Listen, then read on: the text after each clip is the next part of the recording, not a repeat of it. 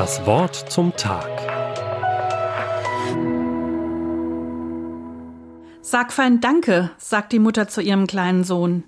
Geht es hier um Dankbarkeit oder um Erziehung und Höflichkeit? Kann man Dankbarkeit überhaupt anerziehen oder befehlen?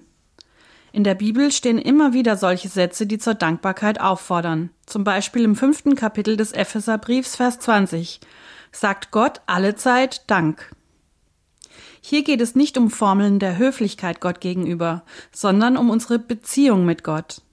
Wenn ich Gott als Schöpfer der Welt ansehe, dann freue ich mich und bin dankbar, wenn er Gutes schenkt. Kenne ich Gott als Freund, dann kommt das Danken von Herzen. Danke, dass er mich versorgt und begleitet. Liebe ich Gott als Vater, der es gut mit mir meint, dann ist Danken keine Pflichterfüllung, sondern kommt selbstverständlich über die Lippen, wie es der Vers beschreibt sagt Gott dem Vater Dank für alles. Das Bild von Gott als Vater kann hilfreich, aber auch störend sein. Wer von uns einen guten, liebevollen Vater hatte, freut sich, Gott ebenso als liebevollen, zugewandten Vater im Himmel kennenzulernen.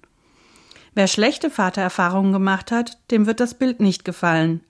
So wie mein Vater ist Gott hoffentlich nicht strafend, ständig gereizt, vielleicht sogar gewalttätig, unberechenbar, willkürlich, selbstsüchtig und mehr.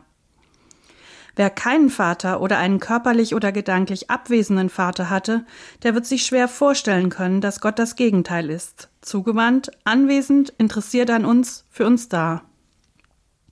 Gott wünscht uns, dass wir ihn kennenlernen, wie er wirklich ist. Der liebevoll zugewandte Gott kann ihre schlechten Vatererfahrungen heilen, indem sie in ihm den liebevollen Vater entdecken. Dieser Weg zur Heilung ist herausfordernd und wohltuend zugleich. Der Vers geht aber noch einen Schritt weiter in der Herausforderung. Sagt Gott dem Vater alle Zeit Dank für alles. Wie für alles? Soll ich Gott vielleicht für das Schlimme im Leben danken? Ja und nein. Nein, ich muss bestimmt nicht froh sein, wenn es mir oder anderen schlecht geht. Das wäre ja verrückt. Und doch, ja, Gott gerade dann danken, wenn es hart ist im Leben, hat eine heilsame Wirkung. Es drückt mein Vertrauen aus, dass Gott stärker ist als das Leid, dass er nicht die Kontrolle verloren hat und mich auch nicht vergessen hat, sondern dass er bei mir ist in der Dunkelheit. Das ist keine Selbstsuggestion, sondern das Geheimnis von Vertrauen und Glaubenswachstum. Es ist interessant, was passiert, wenn man Gott bewusst für das Schwere dankt. Man entwickelt eine Art gesunden Trotz, der sagt, nein, das haut mich jetzt nicht um. Gott ist bei mir. Daraufhin folgt oft eine leise Neugier auf Gottes Handeln. Mal sehen, wie er dieses Schlimme zum Guten wenden wird. Ich hab's ausprobiert, als uns die Wohnung gekündigt wurde. Ich wäre fast in Panik ausgebrochen, wenn ich mich nicht an dieses jetzt erst recht erinnert hätte, dass alle Zeit für alles Gott Danke sagt. So betete ich, Gott, ich danke dir für diese Kündigung. Ich finde sie furchtbar und bin trotzdem gespannt, wie du uns in dieser aussichtslosen Lage helfen wirst.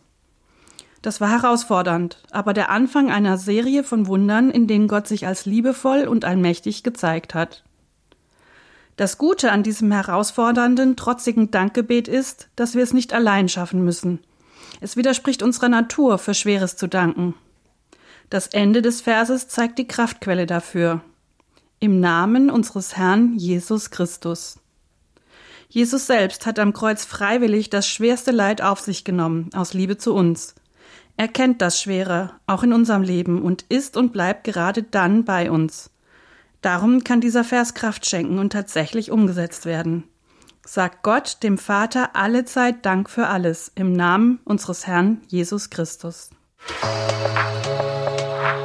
Das Wort zum Tag. Auch als Podcast auf erfplus.de. ERF. Tut einfach gut.